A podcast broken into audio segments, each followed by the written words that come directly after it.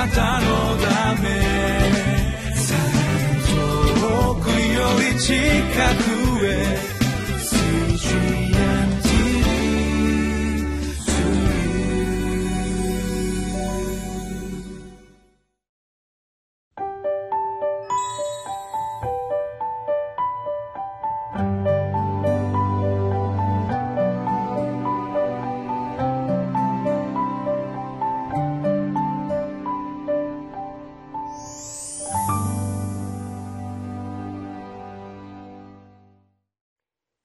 こんにちは。岸和田北聖書協会牧師の栗原澄人です。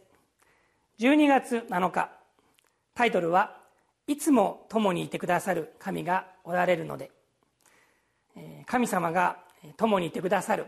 いつも共にいてくださる。またどこにでも共にいてくださる。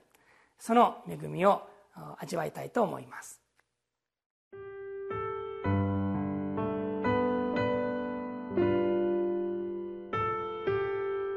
詩編27編1節から14節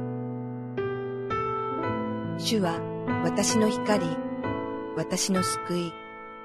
誰を私は恐れよう。主は私の命の砦。誰を私は怖がろう。悪を行う者が私の肉を食らおうと私に襲いかかったとき、私の仇、私の敵、彼らはつまずき、倒れた。たとえ私に向かって陣営が張られても、私の心は恐れない。たとえ戦いが私に向かって起こっても、それにも私は動じない。私は一つのことを主に願った。私はそれを求めている。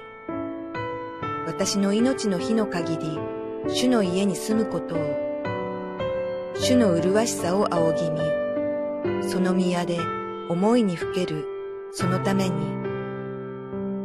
それは、主が悩みの日に私を隠れ場に隠し、その幕屋の密かなところに私をかくまい、岩の上に私を上げてくださるからだ。今、私の頭は私を取り囲む敵の上に高く上げられる。私はその幕屋で喜びの生贄を捧げ、歌歌い、主に褒め歌を歌おう。聞いてください、主よ。私の呼ぶこの声を。私を憐れみ、私に答えてください。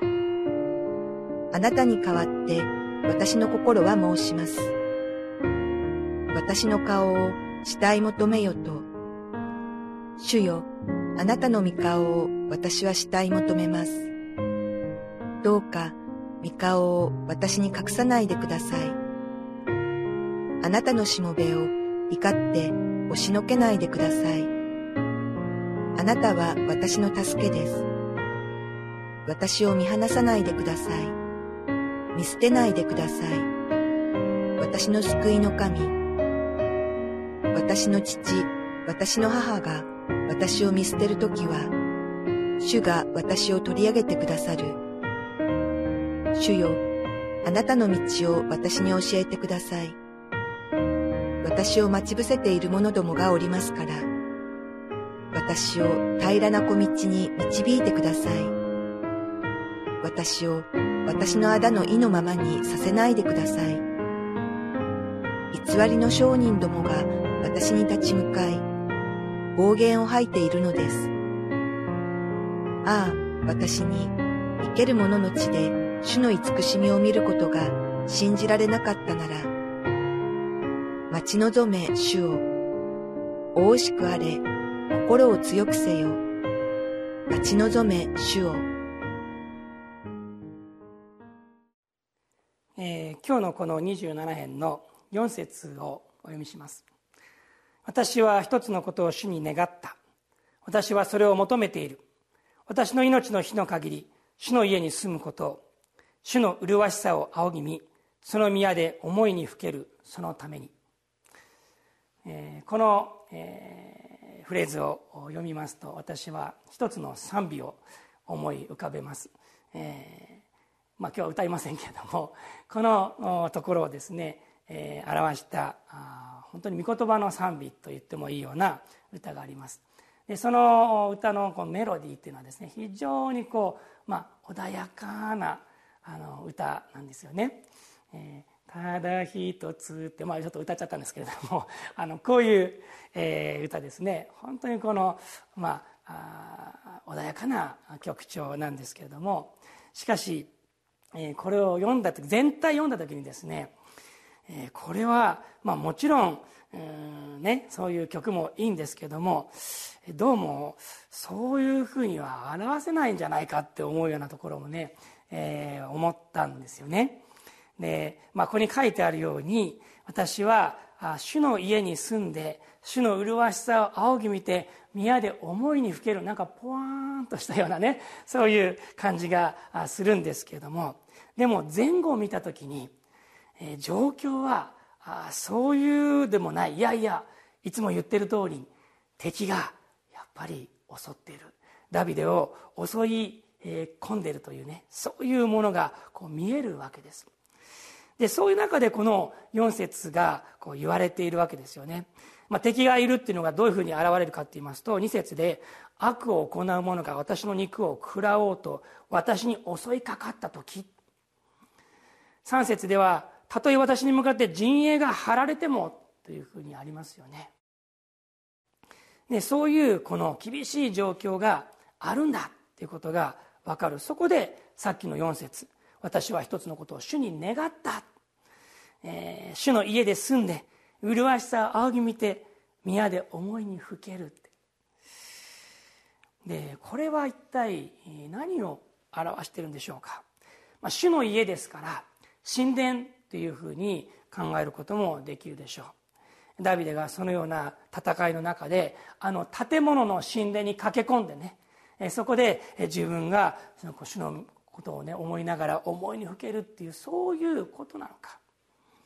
おそらくそうじゃないと思うんですね。戦いのその渦中でその戦場っていうかその戦いの中でダビデは自分の心の中にこの主の家を見出しそこに向かってそこに入っていったのではないか。そのように思うんです。五節にはそれは主が悩みの日に私を隠れ場に隠しその幕屋の密かなところに私をかくまい岩の上に私を上げてくださるからだ。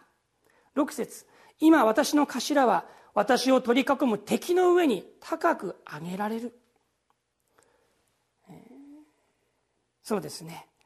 戦いの中にやっぱりいるんだ。そういう中で自分のその心の中にある。主の家。主のもとに自分が行ってそこで本当に主を仰ぎ見るということ。そこで思いにふける。主に思いをふける、えそのことを彼が求めていたということが分かります。なんかこの世から離れて逃げていってるのではなくてその中で主に思いを巡らし主の麗しさを見ている。そこで平安をいただくダビデの姿が思い浮かびます。戦いの中で主はダビデはなおも言います。7節聞いてください主よ。私の呼ぶこの声を私を憐れみ私に答えてください。あなたに代わって私の心は申します。私の顔をしたい求めよと。主よあなたの御顔を私はしたい求めます。これは、えー、もう主の家の中というふうには書いてないですね。本当に戦いの中で、えー、私が神様の御顔を求めているんだ。主の御顔を拝したいのだ。向こうを向かないでください。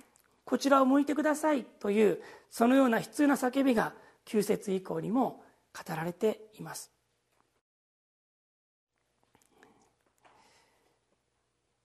ダビデがこの敵の前で戦いの中で本当に苦しみながら傷つきながら主に呼び求めているその言葉の最後はこうですね。13節ああ私に生ける者の地で主の慈しみを見ることが信じられなかったなら生ける者の地って何でしょうか？生きている人たちの地です。このような現実と関係ない場所ではありません。そうじゃない。まさに生ける者の地戦いのある場。悩みの中にある。その地で主の慈しみを私がもし見ることが信じられなかったなら私が主に叫ぶことができないならばその御顔を私に表してくださいということができないならば、えー、ここは「奈良」って書いてあと書いてないんですね、えー、どんなに苦しいだろうかどんなに辛いだろうか私は滅ぼされてしまう。そういうダビデの気持ちが現れています。待ち望め主よ。惜しくあれ。心を強くせよ。待ち望め主よ。これこそこのままのまた賛美があるのを私は思い浮かぶんですけれども「待ち望め主よ」と最後に自分に対してまた人々に対してダビデは呼びかけています。惜しくあれ心を強くせよというのは何か気持ちを強く持てとか強気になれって言ってることじゃないと思います。そうじゃなくて本当に主を待ち望んでいく中で惜しさまた心の強さが与えられる。あなたは惜しく心を強くありなさい。そのように語りかけている。そのように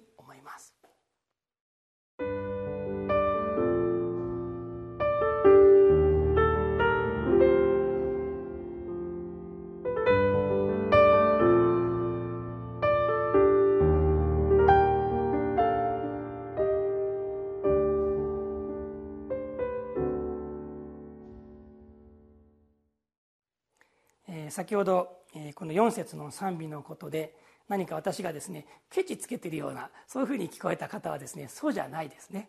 あのこのメロディーですね本当にこの穏やかなメロディー、えー、そういうものが戦いの中で、えー、神様のもとに行ってもし歌えるんであればこれは本当に素晴らしいことだと思うんです、えー、どうぞ皆さんも私もそうですけれども悩みの中で戦いの中でこのような穏やかな主に心を向ける賛美を捧げることができますように。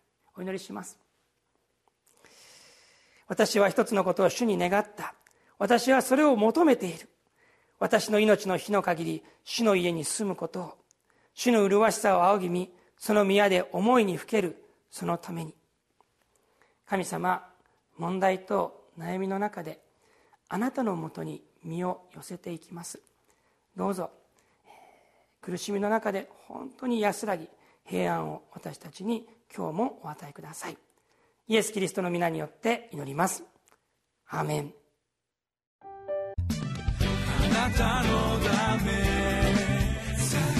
遠くより近く